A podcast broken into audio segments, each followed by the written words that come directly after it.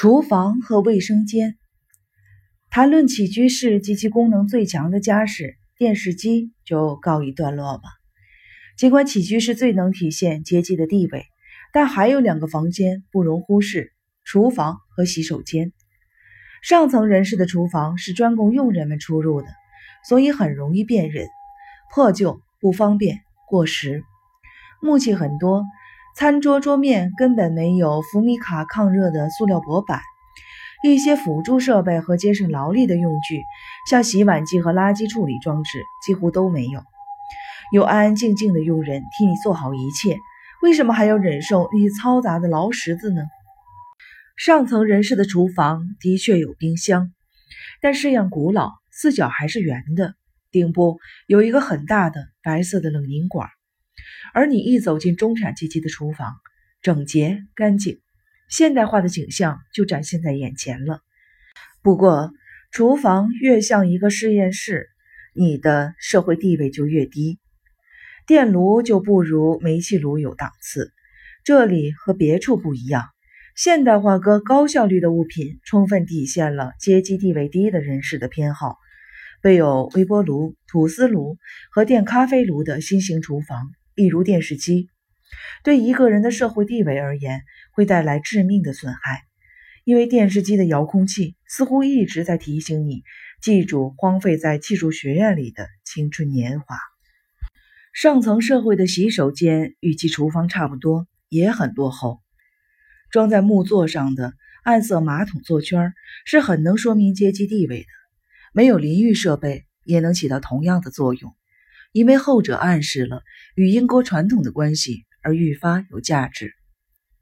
上层社会洗手间里无一例外的会找到两样东西：梅森皮尔森发刷和肯德郡的木梳，它们是值得信赖的社会地位的象征，正如芬芳味儿的手指和粉红色的约翰尼地毯是中产阶级的象征一样。至于上层平民的浴室，则表现出激烈交锋的两种相互矛盾的冲动。一种是对医院般清洁的渴望，比如喷洒大量来苏水或松香味的消毒剂；另一种冲动与之相反，竭力的表现繁琐奢华，比如马桶座圈上套着的皮革外套。毛巾很难用，因为是用涤纶和三分之一的金丝线混合织成的。平民的洗手间里表达了有钱怎么花这一幻想的典型场所。这是一家人向往美好事物的陈列室：镀落的盘子、花哨的饰边、杂志架、小器具、架子、瓶子、罐子、乳霜、润滑霜、护肤液，甚至可以插花镜的盛水器和电动牙刷都会在里面出现。为了将上层平民的洗手间打扮得漂漂亮亮的，沃尔伍斯百货商店出售整套色彩柔和的花心小盖毯。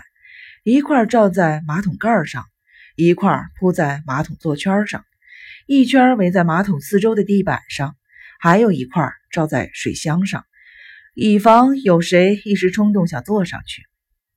对上层平民来说，洗手间可是个严肃的地方，你不大可能看到印着幽默淫秽小诗的手指，或带美元图案的印刷物。抽水马桶里冲出的水，很可能是鲜艳的蓝色或绿色。表明了女主人机敏而务实的品质，能对广告商的苦心迅速地做出反应。宠物，就室内环境来说，无论上层人士还是平民，宠物都是必不可少的。它们同样释放出等级的信号。先谈谈狗，它们越是与没有实用性的打猎有关，就越上档次。因而，上等人饲养的多是拉布拉多狗、黄金猎犬。威尔士矮脚狗、查理士王小猎犬和阿富汗的猎犬，想做上等人就得多养几条这样的狗，还应该依照昂贵的白兰地或威士忌酒名来给它们起名。中产阶级喜爱苏格兰和爱尔兰的猎犬，所以就给它取名苏格兰或爱尔兰的名字。平民阶层偏好与保护这个概念相关的品种，如道伯曼犬。德国牧羊犬和斗牛犬，再不就是可以作为户外搜寻的狗，如猎兔犬、对狗来说，越瘦越能体现出其社会地位。吉利库伯曾经说，上层人士的狗一天只喂一次，因此和他们的主人一样苗条。有身份的人经常夸耀某些品种的狗，仅仅因为地位低于他们的人买不起这些品种，因而他们便一股劲儿地饲养罗威纳或德国的喂马犬。狗自古至今备受青睐，不仅由于品种繁多，多养几条能表明主人属于田产丰厚的绅士阶层，还由于让·雅克·卢梭两百多年前就指出的另一个原因。当时，他正在和保姆士鲍维斯尔谈论宠物。卢梭说：“你喜欢猫吗？”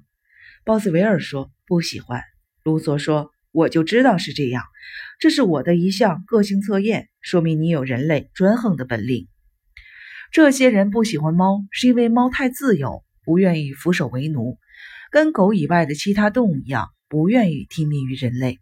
可见，上层人士喜爱可以任意指使的动物。就像他们乖巧的园丁和律师一样，政策越多就越顺从。坐下，这回乖多了。比起猫来，狗更加的眼疾腿快，善于察言观色，因而成为吸引购买者和展示主人社会地位的工具。凡伯伦还注意到，猫的声誉不大好，因为它花费太小，甚至还有一些实用价值，比如捕捉老鼠之类。上层人士的猫地位至多相当于棕毛小狗，除非来自遥远千里之外的异域，才能表明身价不菲。比如缅甸和喜马拉雅山区。如果中上层人士，他们会直接采用猫来叫它们。